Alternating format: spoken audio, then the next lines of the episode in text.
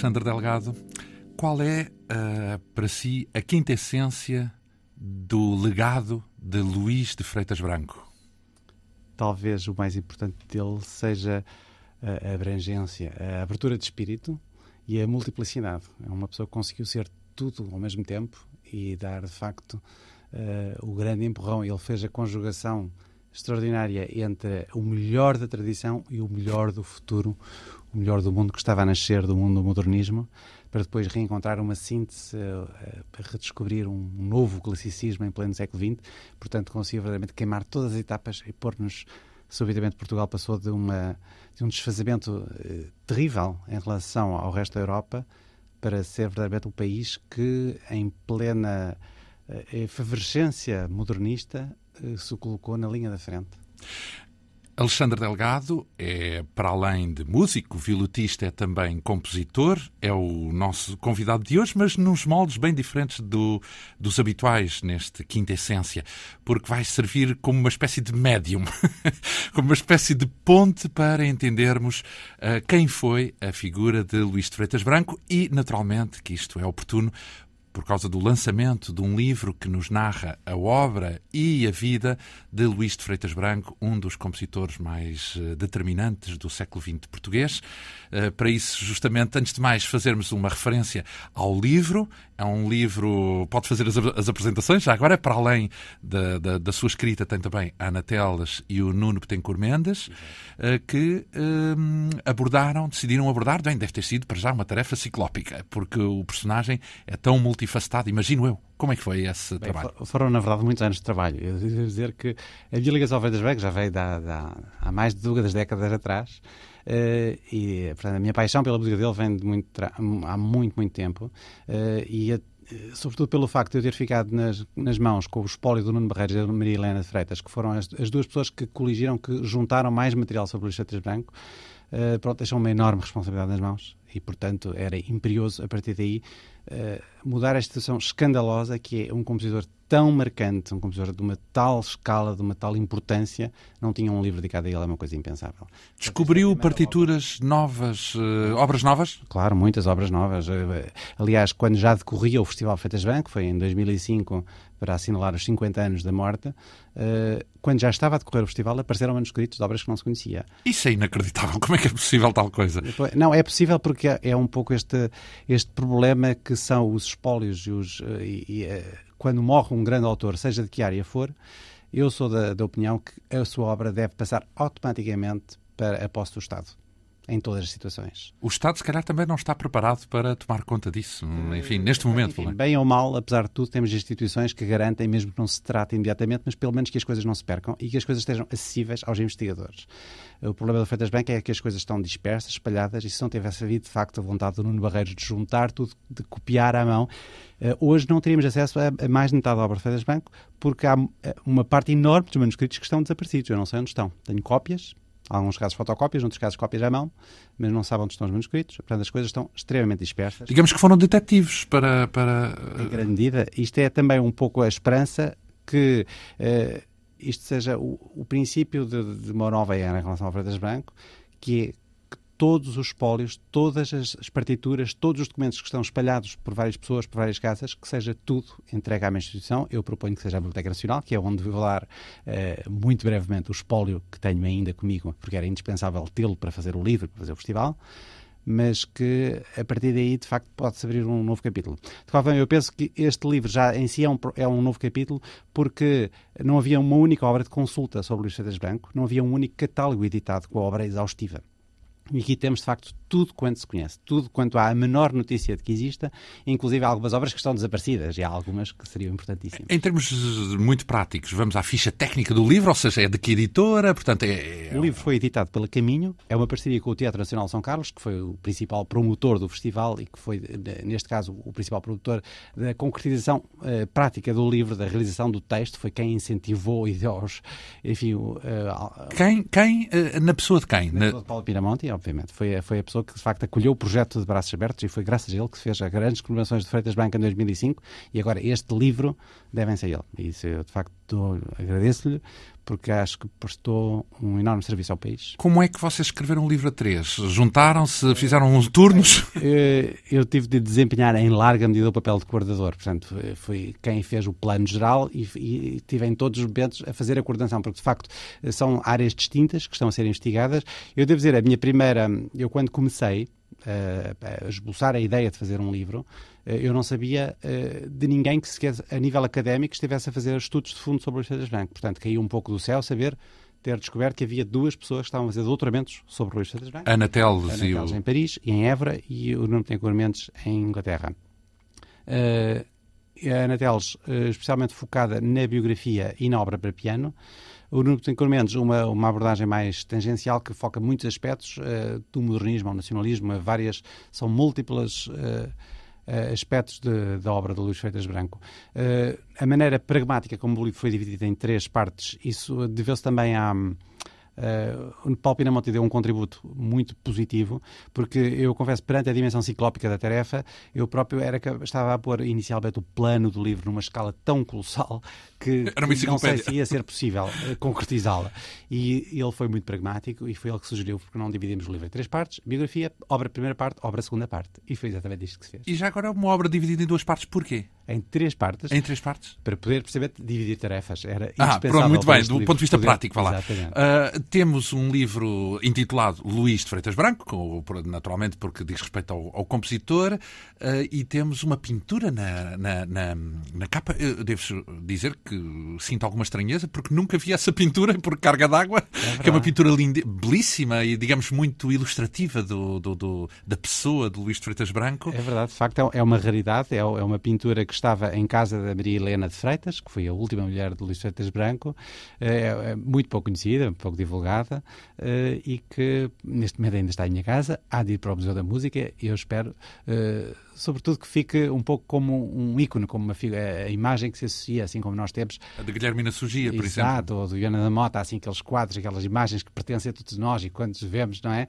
Uh, eu espero que este livro contribua para isso, para passemos a associar, de facto, esta belíssima pintura com a imagem de Luís Freitas Branco. Pintura e, naturalmente, música também. Vamos percorrer aqui um fio de meada com esta figura incontornável do século XX português, Luís de Freitas Branco. Ele entrou para o mundo da música como? Tinha uh, músicos na família? Tinha antecedentes? Uh, não propriamente, mas uh, ele provinha de famílias o mais aristocrático possível, tanto do lado do pai como do lado da mãe.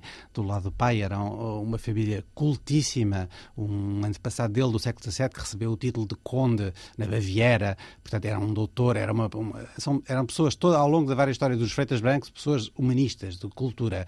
Do lado da mãe, começa logo por ter, a mãe era Sousa de Macedo, Costa da Sousa de Macedo, era, era tinha entre os seus antepassados um meio-irmão do Damião de Góis, eh, o António de Sousa de Macedo, que é, é uma figura carismática da diplomacia, da diplomacia histórica portuguesa, foi, foi embaixador do rei Dom João IV, eh, o Marquês de Pombal, o Duque de Saldanha, tudo isto eram antepassados diretos de Luís Freitas Branco. Eh, o mais extraordinário que eu só descobri, descobrimos agora numa fase extremamente adiantada das investigações, é que ele também é descendente de Dom João II. Portanto, ele é descendente diretamente da Casa de Viz. Bem, é descendente das pessoas que mais moldaram o país, basicamente tanto intelectualmente como a nível de figuras de Estado. Exatamente. E o que é fantástico é quando se conjuga, de facto, todas essas raízes que não são só aristocratas, é também uma aristocracia do espírito, são famílias superiormente cultas. Sim, o Damião de Góis, um Claro, obviamente, os nossos principais enfim. humanistas. Portanto, é, é, é, verdadeiramente uma linhagem, um escolo de gente superiormente culta.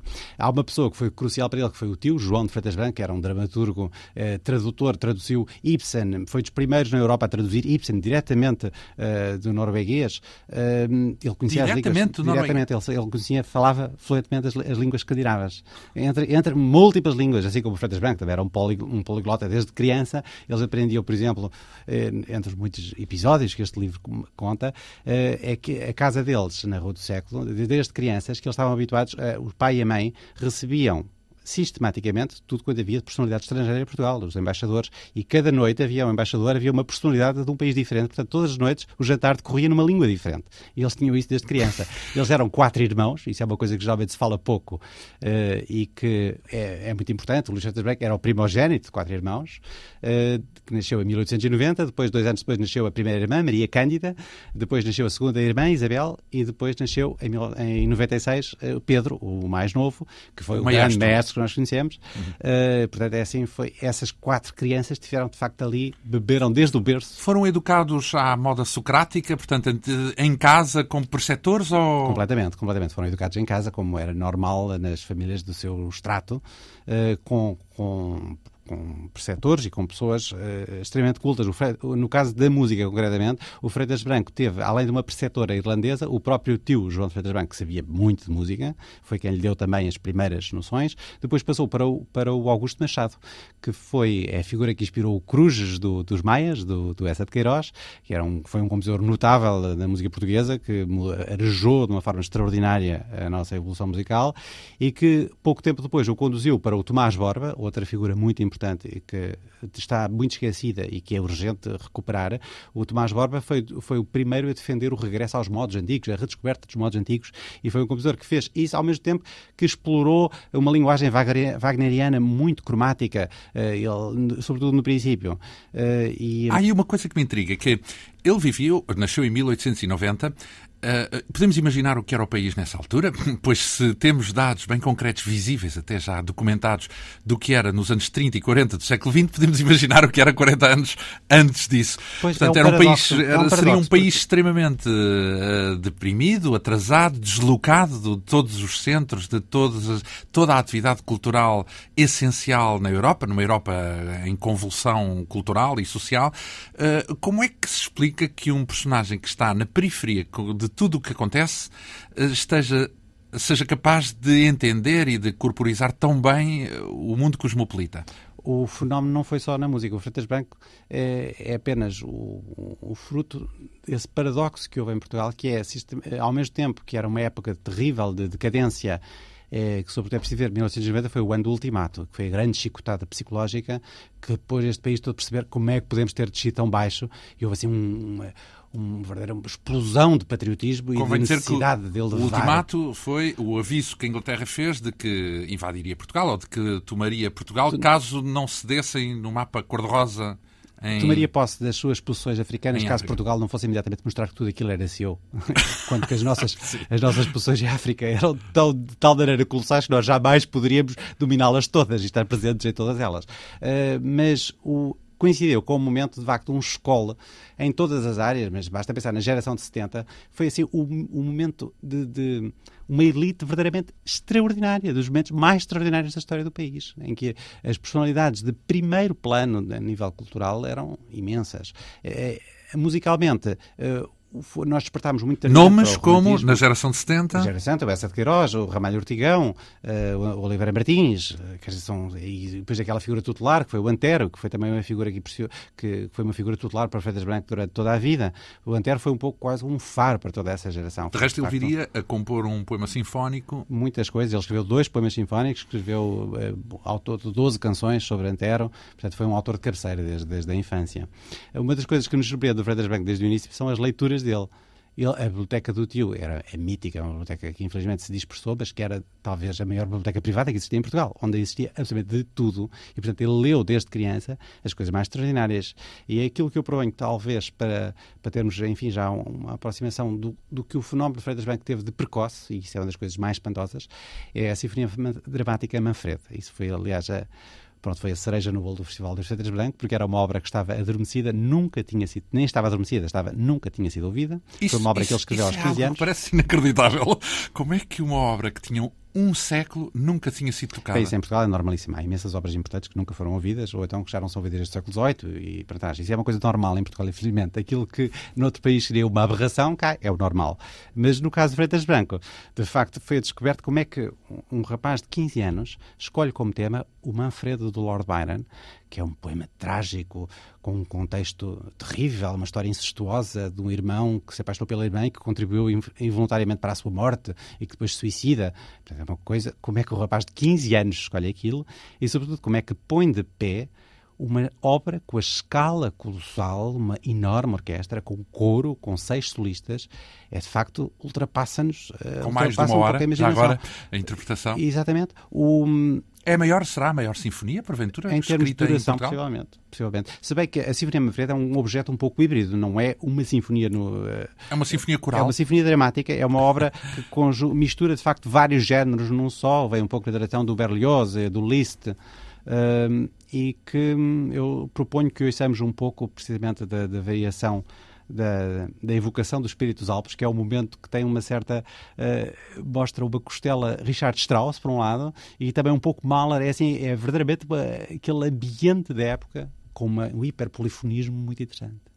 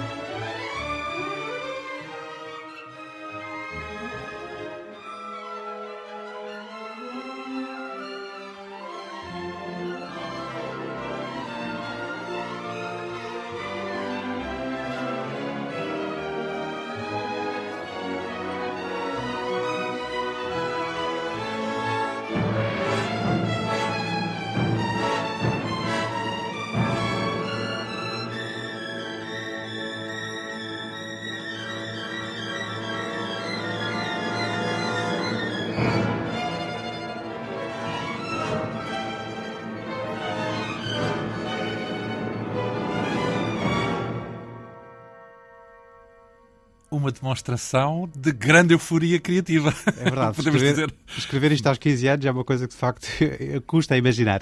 Não, e por outro lado, hum, uh, ele concebeu isto para quê? Porque, no fundo, ainda não tinha os instrumentos para para poder estrear tal obra. Aliás, ela nunca chegou a ser estreada e, portanto, isto, digamos que funcionou como um exercício? Eh, não, obviamente que não. Ele, eu acho que ele, desde o início, também muito instigado pelo tio, que foi, de facto, uma figura extraordinária. Quando se lê as cartas do tio, é, é ter ao nosso lado uma pessoa de uma cultura que está, em cada momento, a despertá-lo para a importância do que ele pode fazer, para a importância dos seus antepassados, para a importância do que, ele, do, do que é preciso fazer pelo país.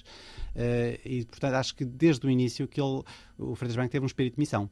E isso vê-se pelo catálogo dele. Quer dizer, quando nós folhamos, eh, logo as pessoas que, que lerem o índice do livro vão ficar espantadas a quantidade de música que ele escreveu e, sobretudo, toda a fase da adolescência é impressionante. É a jorros. A jorros, são jorros obras... e uh, com grande originalidade. Portanto... Grande originalidade e grande qualidade. Quer dizer, são obras que, de um momento para o outro, nos transportam faz-nos avançar assim 40 anos na, na estética e na, e na, qualidade intrínseca. Nós aqui, claro que esta, esta obra Manfreda ainda é uma obra, obra de juventude, é uma obra eh, desmesurada, que, com a barca montes de, aliás, nisso é muito Freitas Branco, que um é, é, uma obra, é uma obra que já em si contém muitos géneros e muitos estilos. Uh, podemos, desde já, uh, avisar, e ainda bem, que esta obra vai ser editada em disco, porque existe a, a, única gravação que existe é aquela que acabámos de escutar, uhum. que foi registada, felizmente, também aqui pela rádio, pela, pela Antena 2, pela RDP, vamos eh, poder transformá-la em disco. Infelizmente ainda não posso dar uma data, mas ela vai sair em disco e vai poder ser escutada todo este gênio criativo inicial de Luís de Freitas Branco. Inicial, não, não há, há, quais são, qual é a, o primeiro registro, a primeira obra que existe registada uh, com a assinatura de Luís de Freitas Branco? A primeira do seu catálogo oficial é a menina, aquela moça, que é a famosa canção, que é, desde o princípio foi cantada pelos maiores nomes do canto. Foi uma canção, como foi editada na altura, foi muito divulgada.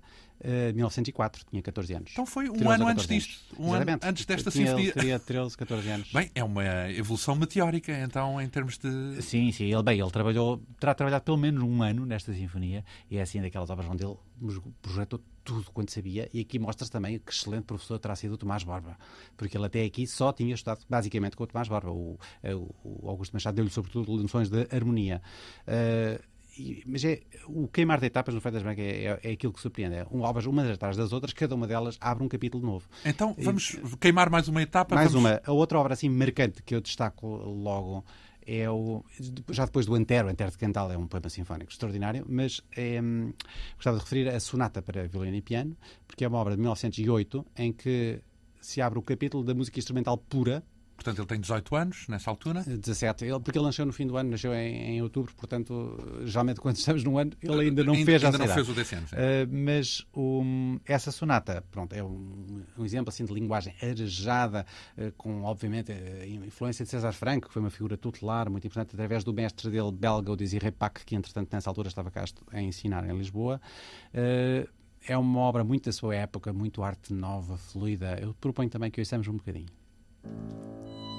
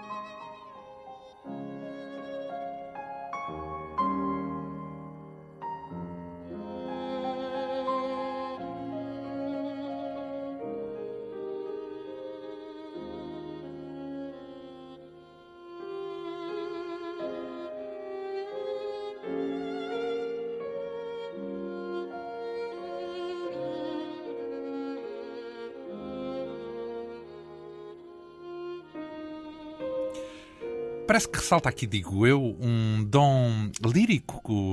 Claro, extremamente. Uh, o Freitas Branco é, uh, e um, com a sua tendência para ir em todas as direções, era ao mesmo tempo um espírito extremamente sensível, romântico e ao mesmo tempo um espírito extremamente científico, objetivo, racional e, e isso, na maneira como ele conseguiu de facto criar um tal métier, uma tal técnica que ao mesmo tempo conseguir a expressividade por, como, de uma forma extremamente racional porque em Portugal sempre houve aquela ideia da, da inspiração. O músico tinha que escrever simplesmente deixar a inspiração.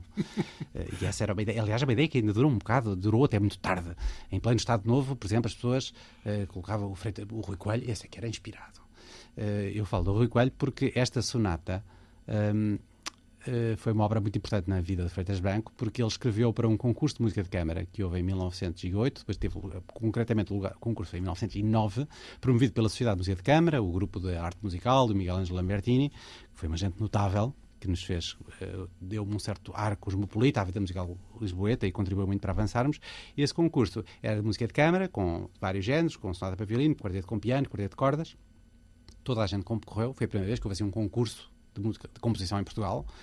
Toda a gente que era gente concorreu, professores de conservatório, toda a gente que compunha qualquer, qualquer rabisco de música, toda a gente depois de fazer música de câmara ia concorrer. Uh, e a, a, quantidade de pessoas que participavam na arte musical, toda a gente quis subscrever, dar dinheiro para que o prémio fosse um prémio digno. Uh, e então teve tal impacto que depois, quando o júri tinha, só o júri tinha 18 personalidades, o presidente do júri era o Viana da Mota e foi dado o primeiro, primeiro prémio com distinção à sonata de Luís Freitas Branco. Isso foi em 1909. Uh, ora bem, entretanto... De resto, são parentes, ele depois, eh, muito, anos mais tarde, viria a ser uma espécie de um adjunto de Viana da Mota? Sim, eles, foram, eles de facto tiveram uma, uma enorme empatia, porque também o, o, o Viana da Mota era um homem superiormente culto. E um cosmopolita, cosmopolita aberto. Eh, embora uh, musicalmente tivesse, pertencesse mais ao século XIX do que provavelmente ao século XX, mas eles entenderam-se perfeitamente e toda a vida tiveram uma enorme admiração pelo outro e isso está testemunhado pelas cartas e pela profunda colaboração. Aliás, a reforma do Conservatório em 1919 foi um momento histórico do ensino em Portugal, talvez dos momentos mais extraordinários em que... Eh, o encontro entre eles, então, começou uh, nesse tal concurso? Não, já... 1908?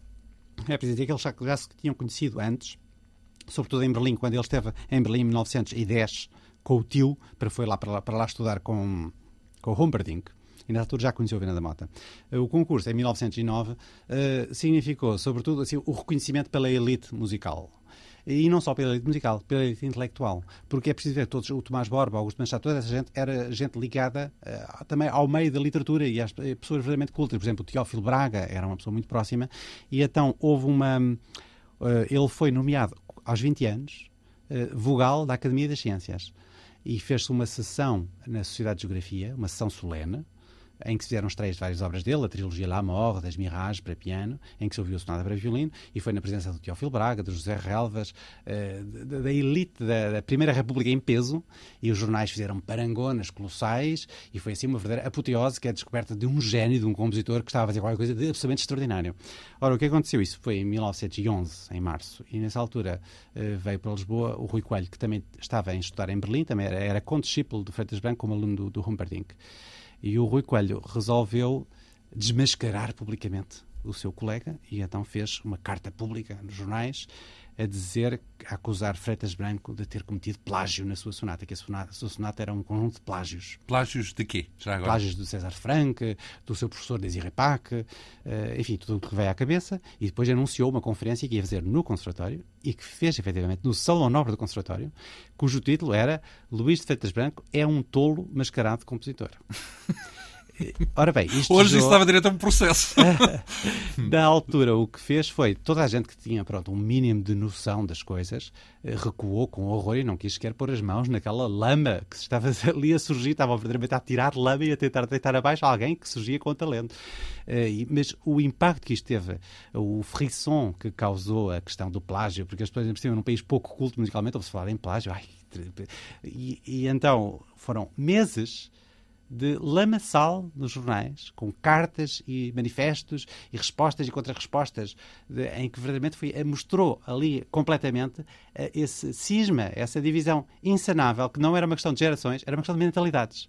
Era entre o espírito completamente rotineiro, mesquinho, fechado sobre si próprio, e o espírito aberto ao mundo cosmopolita. Vamos alejar, vamos pôr-nos à la paz, vamos abrir um novo capítulo. Dessa guerra, quem saiu vencedor? Bem, uh, sinceramente, o historial vem muito detalhadamente no livro uh, e é um, é um episódio que não honra nada o Rui, o Rui Coelho. E eu tenho a certeza mesmo que ele mais tarde ter se arrependido. Foi, de facto, um momento muito infeliz da sua carreira, porque foi assim uma demonstração por, de, de, simplesmente de inveja de, e que.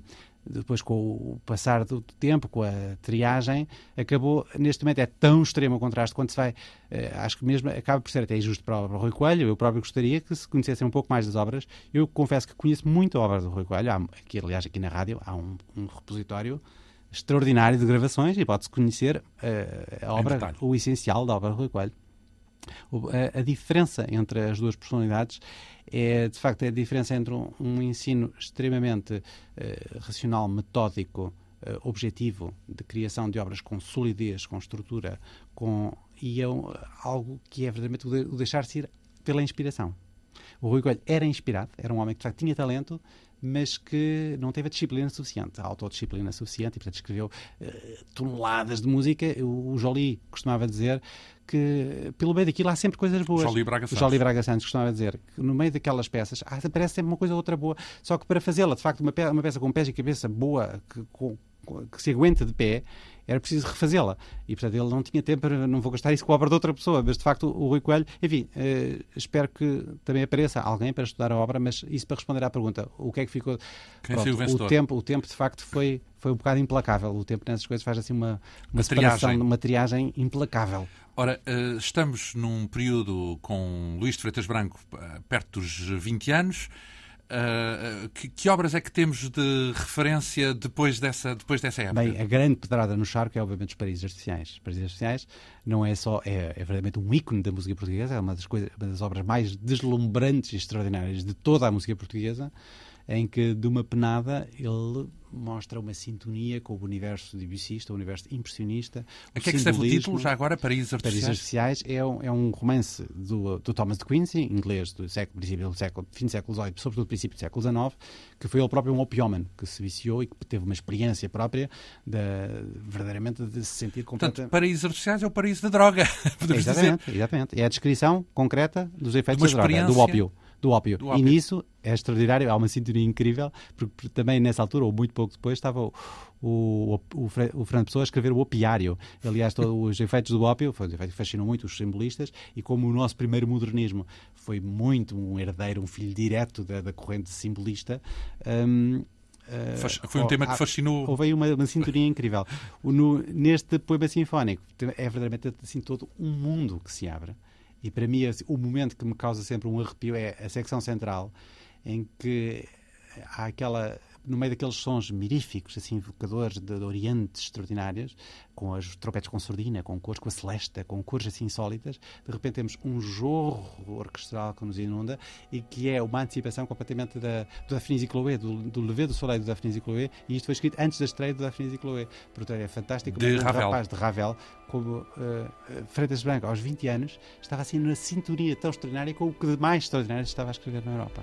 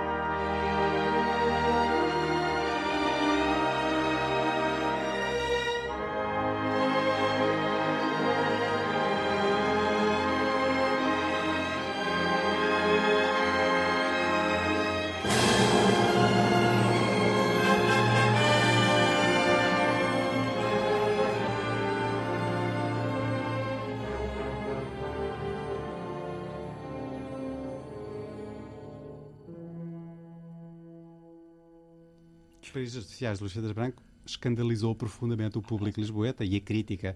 Aliás, no livro, uma das coisas que, vai, que é muito interessante ler é todas as críticas que saíram. E na altura, é preciso dizer, em Lisboa havia crítica musical. Não havia, não, para já havia uma quantidade de jornais e de revistas impressionante. E depois não havia uma única Estamos a falar em que ano? Em que ano 1913, concretamente. Março de 1913. Eh, e nessa altura não havia um único pasquinho, uma única folha de que saísse publicada onde não houvesse crítica musical. Todas tinham. E, portanto, temos este repositório de todas as reações de todos os críticos. E é extraordinário. Ali temos verdadeiramente a, eh, a prova concreta do que foi a pedrada no charco modernista. O, o Porque que, é, isto, os no... prédios artificiais foi encarado como uh, uma coisa, não, praticamente não música. Um chorrilho de dissonâncias e de, completamente incompreensível, informe. Aparecem todo tipo de epítetos, Até aparecem insultos. atender a insultos? Aparecem insultos, porque isto é, ainda vinha no, no rescaldo da famosa campanha Rui Coelho contra o Freitas Branco e, por exemplo, a revista Eco Musical, só sobre, essa, sobre as trades para isso foram várias colunas de várias páginas e todas elas, cada uma pior do que a outra. E havia um que dizia que. Hum, eh, essa eu tenho que citar. Vamos, Vamos procurar. Vamos procurar. Não, o, o que é, hum, eh, digamos assim, extraordinário é que estamos a falar de música que nem mesmo, até mesmo na Europa, podemos considerar uh, vanguardista, digamos assim. É, já... absolutamente, está na linha da frente do que se fazia de mais, de mais moderno. Na linha Mas, da frente e avant la lettre, e até mesmo. Sim, antes, neste, uh, portanto, neste caso antecipa até. Antecipa. E uma passagem que não ouvimos aqui, e que é também dos momentos extraordinários dos países artificiais, é que na secção final ele faz uma reexposição dos temas iniciais assim como o drogado, quando depois tem recordações, tudo o que era agradável nas suas visões, regressa sob a forma de pesadelos horrendos. E Freitas Branco descreve isso com exemplos claros de politonalidade e sobrepondo o tema e várias tonalidades, fazendo verdadeiramente contorções. E essas é que devem ter estarrecido o público do Teatro República, de certeza que foi isso que o estarreceu. Uh, e, portanto, é, é, é, outro aspecto, assim como o, o acorde final é, sobrepõe dois acordes completamente antagónicos, lá Mol e Dó maior, e faz assim um efeito, um espasmo. E é uma dissonância. Uma dissonância terrível, é assim um misto de dor e de prazer, uma coisa extraordinária.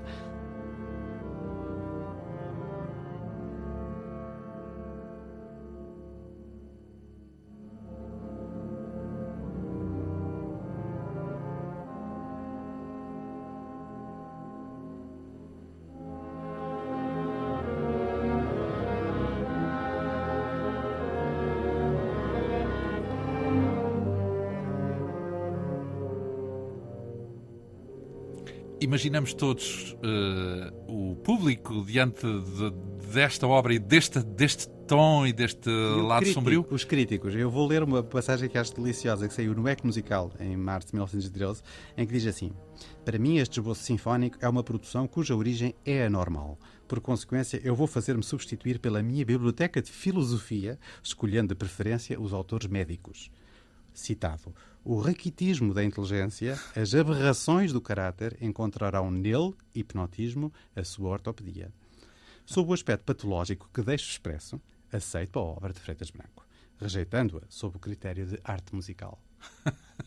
Portanto, foi uma loucura. É, foi... Aquilo acusado de loucura. Não, isto mostra o atraso das mentalidades. O, o, como nós achávamos. Eh, não, para cá não se conhecia Debussy, não se conhecia nada que estava a fazer lá fora. Portanto, aparece um rapaz a fazer uma coisa desta, isto é considerado uma coisa aberrante, uma coisa completamente disforme. Uh, e, e, aí está, para mim, isto é um símbolo que foi a pedrada no charco. Quando é que ele uh, acolhe, digamos assim, nesse momento ele tem já o apoio de, de, de alguma parte da inteligência? Não, da, da principal, tudo que era pessoas realmente cultas, e isso vem muito documentado no livro todas as personalidades verdadeiramente, a, toda, a nível de, de, das várias Por exemplo, artes. Esse comentário que acabou de ler era, tinha a assinatura de quem?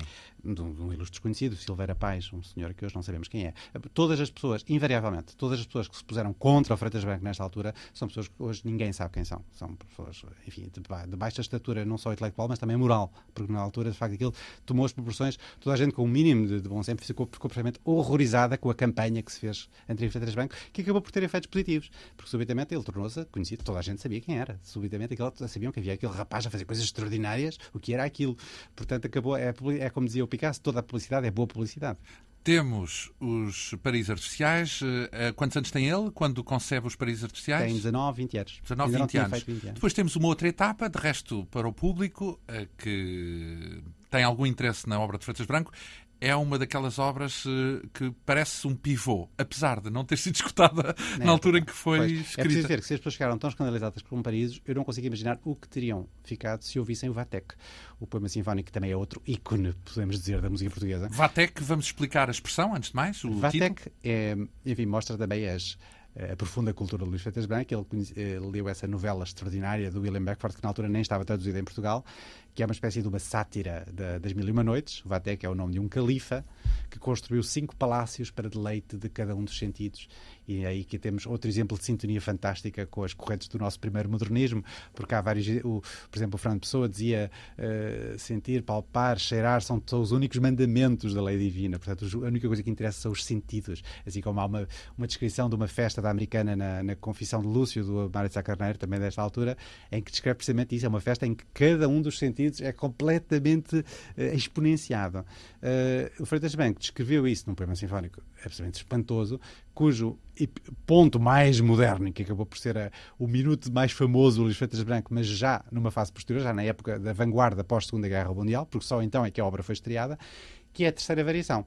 A terceira variação é só um Qual minuto é o de música. Sentido? O sentido, bem, o sentido oficialmente é descrever o Palácio do Olhar, que era um palácio. Não, não, o sentido que é exercitado nessa é variação é o olhar. É o olhar. Exatamente.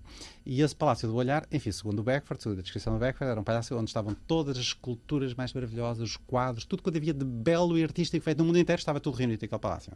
Ora, eu tenho a certeza que aquilo que o Freitas está a descrever não tem nada a ver com isso. E a pista, como eu, uh, que, enfim, a própria música diz isso. Não é disso que ele está a falar, ele está a fazer verdadeiramente uma experiência provocatória, completamente. Dissonante, portanto? Mais do que dissonante, é muito mais do que dissonante. É, ele cria um magma sonoro um exemplo de micropolifonia, em que faz um fogato real, cada uma das partes vai fazer uma linha extremamente cromática e sinuosa, e todas as vozes da orquestra se vão sobrepondo, cada uma à sua velocidade, uh, fazendo essa mesma linha. E isto gera um magma em que é impossível ouvir cada uma das linhas. Portanto, é um exemplo. Magma, num certo sentido, disforme. Portanto, Sim, completamente. Coeso, as linhas desaparecem. As linhas desaparecem totalmente.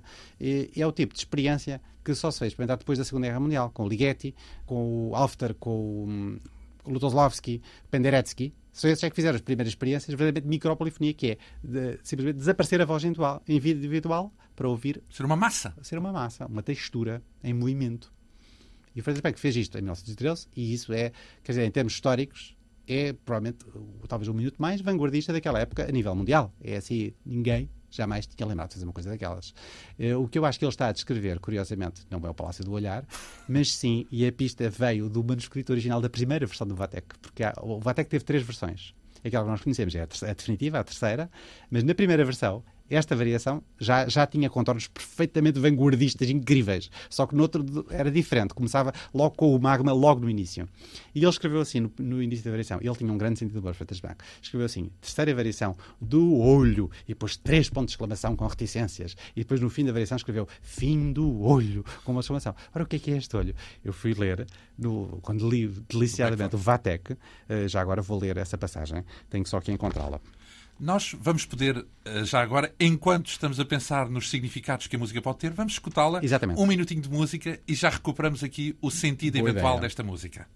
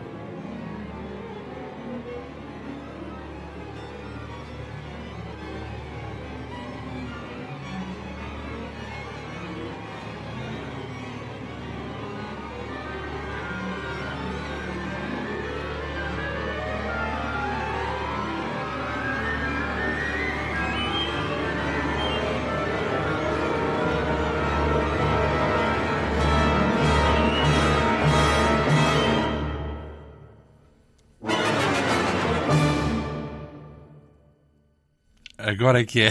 Agora é que é. Eu, eu, consigo imaginar o que é que seria a reação do público do Teatro República se isto tivesse sido a vida em Lisboa em 1913, quando foi escrito, 13, 14. Mas não foi, foi só nos anos 50. Aliás, esta variação nem nos anos 50. Foi o João Braga Santos que dirigiu a primeira discussão e terá sido o próprio Freitas Branco que não quis é melhor não. É melhor não. Isto é, isto é demais. Aqui eu fui longe demais. E depois foi só o Álvaro Cassuto, já nos anos 60, 1961, que dirigiu a estreia da, da famosa Inteira, digamos inteira. assim, do, do Fatec inteiro que na altura deslumbrou completamente a vanguarda. O Peixinho considerou que este era o minuto mais importante da música portuguesa do século, uh, do século XX, que era, era o único em que a, a, música tinha estado ao mesmo nível da, da literatura e das artes plásticas na mesma época. É claro que isso é exagero, porque eh, o Nuno Barreiros costumava dizer, não é por ter composto a terceira variação de Vaté que o Freitas Branco é um compositor muito importante. Isto é um ponto extremo a todos os níveis. Ele próprio nunca voltaria a fazer uma coisa destas, ele próprio tinha plena noção, tinha ido longe demais, e isto é um pouco assim a experiência... O longe demais é uma força de expressão, longe demais é uma vanguarda, não é? Portanto... Uma vanguarda no estado puro. Isto tem até, eu diria, qualquer coisa próxima do, do futurismo, daquela... De... Xenakis. o futurismo nesta altura, em 1913, era o manifesto do futurismo, era a música do ruído, a apologia do ruído. Uh, o Freitas Branco nunca teve nada a ver com, com o futurismo, com o seu espalhafato uh, o espalhafato excêntrico. bastante excêntrico. Francis não teve nada a ver com isso. Mas nesta variação faz qualquer coisa um pouco nesse género e que mostra até esta cadência final que se ouve depois deste mácaba, quando se ouve este ta, ta, ta, ta, ta, ta, ta, ta, a maneira como acaba, é uma espécie de uma, de uma cadência perfeita disforme e é uma espécie de uma gargalhada satânica. Eu acho que aqui o Freitas no fundo, está a descrever, sem dizer a ninguém, está a descrever uma passagem do Beckford que era muito cómico. O Vateca, apesar desse título tão sério, o Vateca é um, é um livro muito cómico. Uh, e que na tradução uh, do Manuel Gomes, é a única tradução que existe em Portugal, uma, uma, tradução, essa passagem diz o seguinte: Vatek era homem de semblante aprazível e cheio de majestade, mas quando se zangava, um dos olhos tornava-se-lhe tão terrível que ninguém suportava olhar para ele. O mísero, para quem nessa altura olhasse, caía logo para trás, se é que não expirava subitamente. Receando por isso que os seus estados se despovoassem e o seu passo fosse ficando deserto, só muito raramente o dito príncipe se zangava. De onde eh, este é o olhar desse olho, desse olho terrível. Este é um pouco o equivalente a isto. É também o equivalente ao humor do Beckford.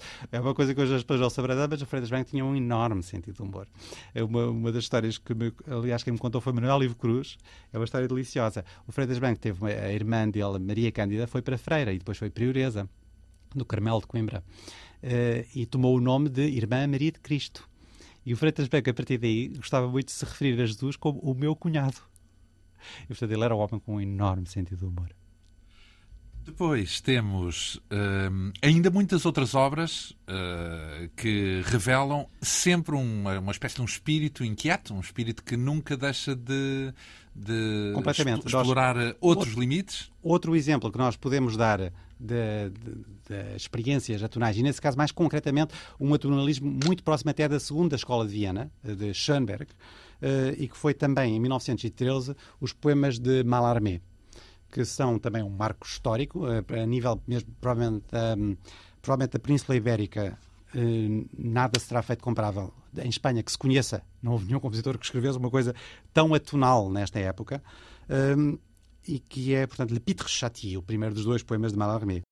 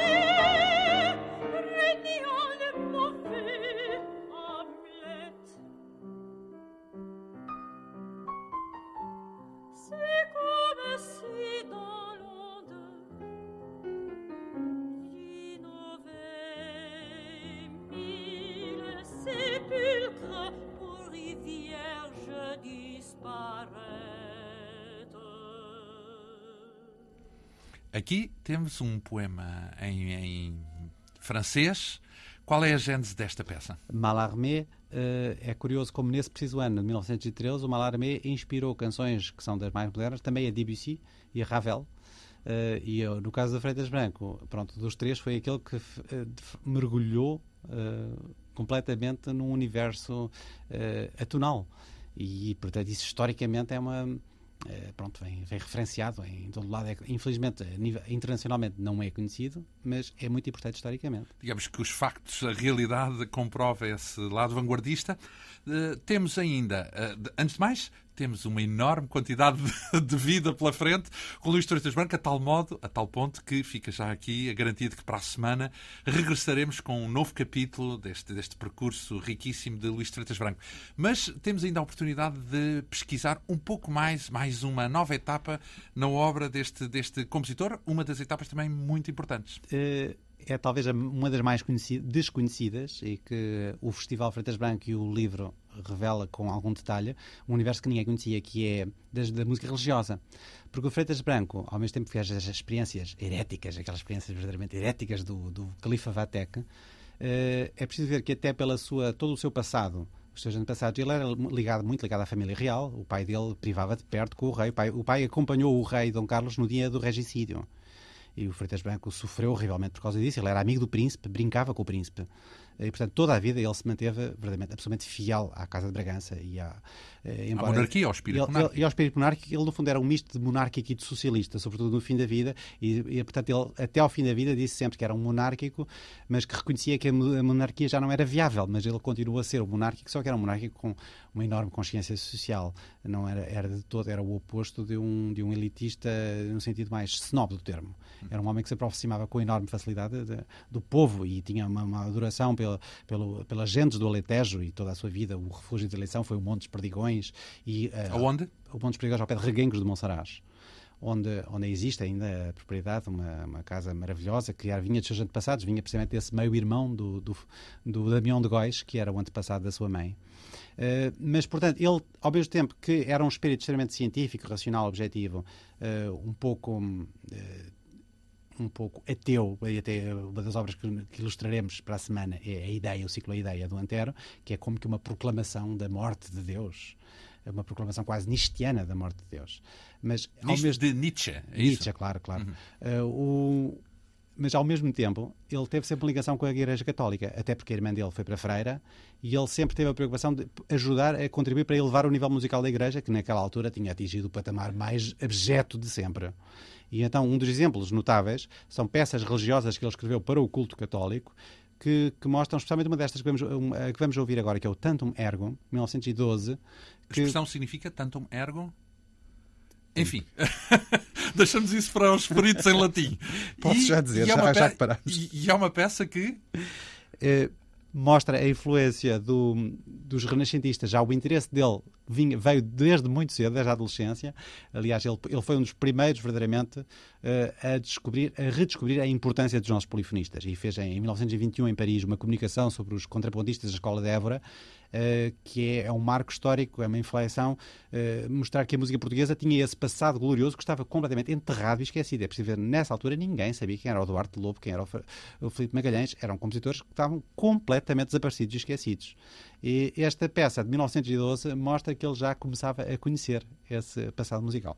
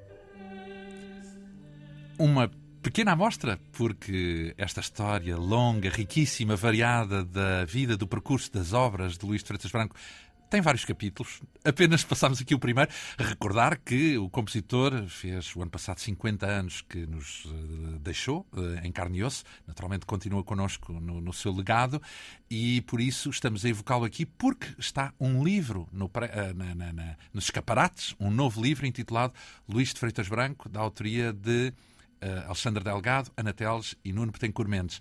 Ora, só lembrar que este tanto um ergo... tanto um ergo, tanto ergo que... é o exemplo das peças religiosas que ele compôs à volta de 1912, 1913 uh, e que quer, significa exatamente tão grande sacramento veneremos reverentes. É esse o significado das palavras tantum ergo. É uma deixa muito apropriada para aquilo que se aplica ao próprio Luís Freitas Branco, tão grande e tanto que tem para nos dar e para nos oferecer, a tal ponto que uh, marcamos encontro daqui a oito dias para prosseguir este fio de meada irresistível, para explorar um pouco mais desse universo fascinante, variado de Luís de Freitas Branco, com a ajuda do nosso convidado Alexandre Delgado, ele próprio autor deste livro, ele próprio músico, eh, violetista, compositor e, sobretudo, um apaixonado pela figura fascinante de Luís de Freitas Branco. Eh, esse rumo, essa vida, Luís Freitas Branco vai prosseguir dois ou oito dias, mais uma vez, às 10 da manhã de sábado. Da minha parte, muito bom dia. Um programa com a produção de Manuela Gomes, a realização e apresentação de João Almeida. Regressamos de hoje a oito dias.